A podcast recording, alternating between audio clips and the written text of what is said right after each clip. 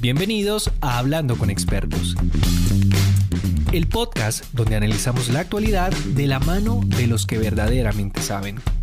Eh, y me surge a mí la pregunta, Leo, ¿usted cree que en el futuro toda la economía, eh, o bueno, eh, todo el sistema transaccional del mundo, que hoy nosotros lo vemos a través del dinero plástico y del dinero en efectivo principalmente, mutará y migrará a las criptomonedas? ¿Usted cree que se pueda llegar a presentar ese escenario?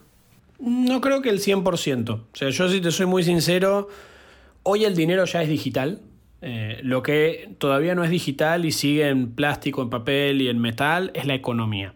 O sea, hoy si todos los colombianos van a todos sus bancos en Colombia y quieren retirar el dinero, no hay suficiente papel para el dinero, para los saldos que tiene el sistema financiero. Estamos de acuerdo.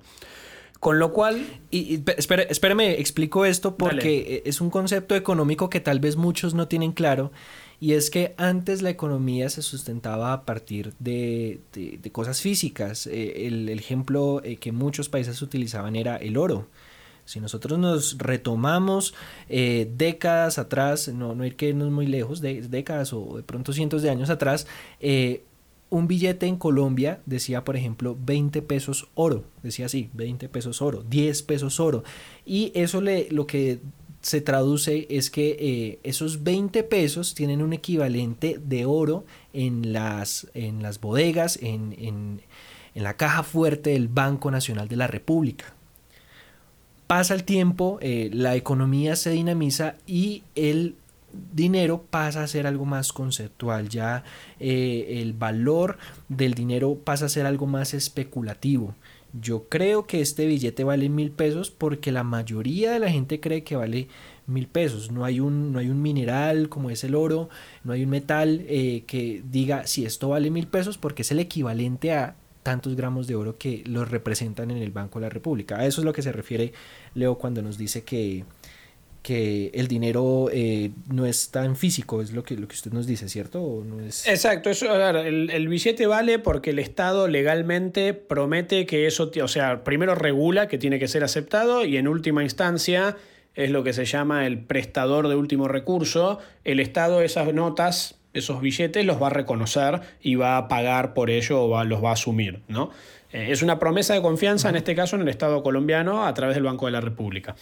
Ahora, el dinero, digamos, que vive en el sistema financiero colombiano y en todos los sistemas financieros del mundo, ya es digital, porque no tenemos tantos papeles impresos como saldos hay en los bancos. Eso está claro.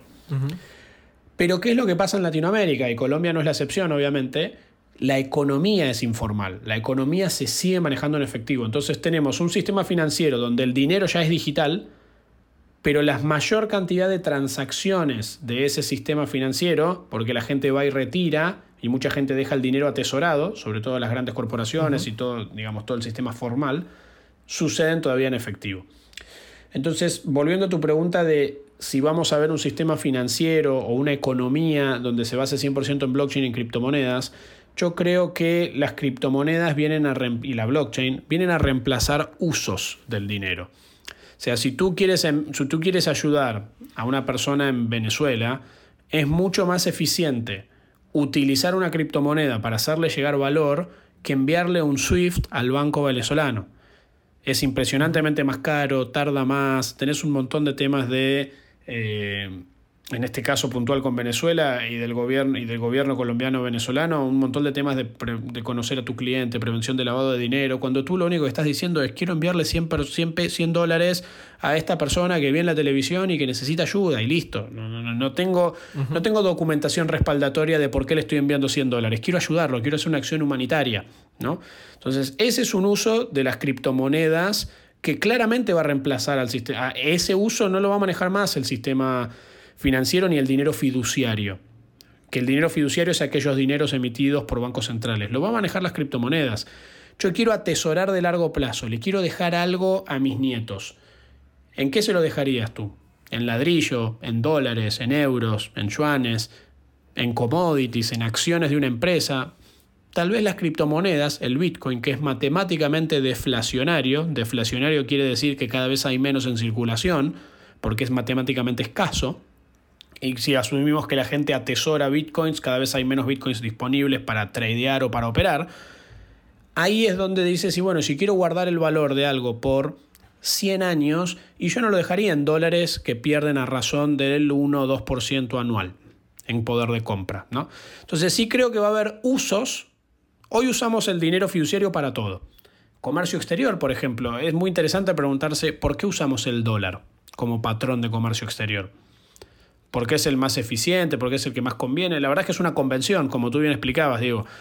Y ahí probablemente convenga hacer una convención, o convenga, utilizar, convenga, digamos, convenga crear una nueva convención en donde decimos, utilicemos el criptodólar, utilicemos un Bitcoin, utilicemos una tecnología en donde yo pongo pesos colombianos de este lado y salen dólares del otro de manera automática y sin grandes costos. ¿no?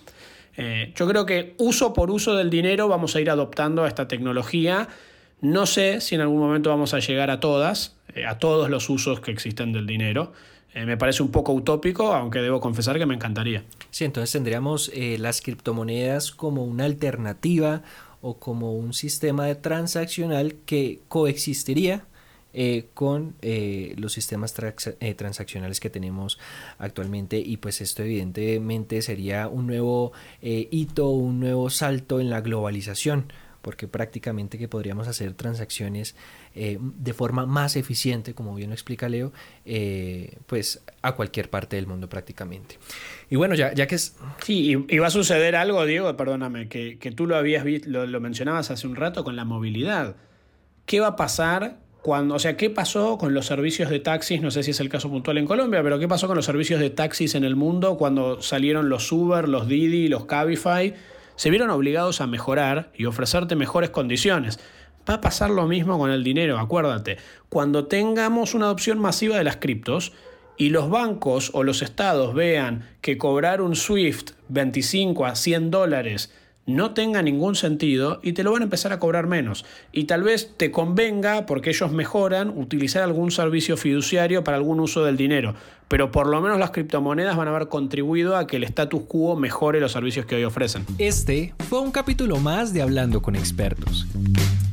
Mi nombre es Diego Ojeda y me gustaría que me siguieras en mis redes sociales, donde encontrarás contenido interesante sobre las investigaciones que hago como periodista. En Twitter como arroba Diego Ojeda 95 y en Instagram como Diego Ojeda Sol. Nos escuchamos en un próximo capítulo.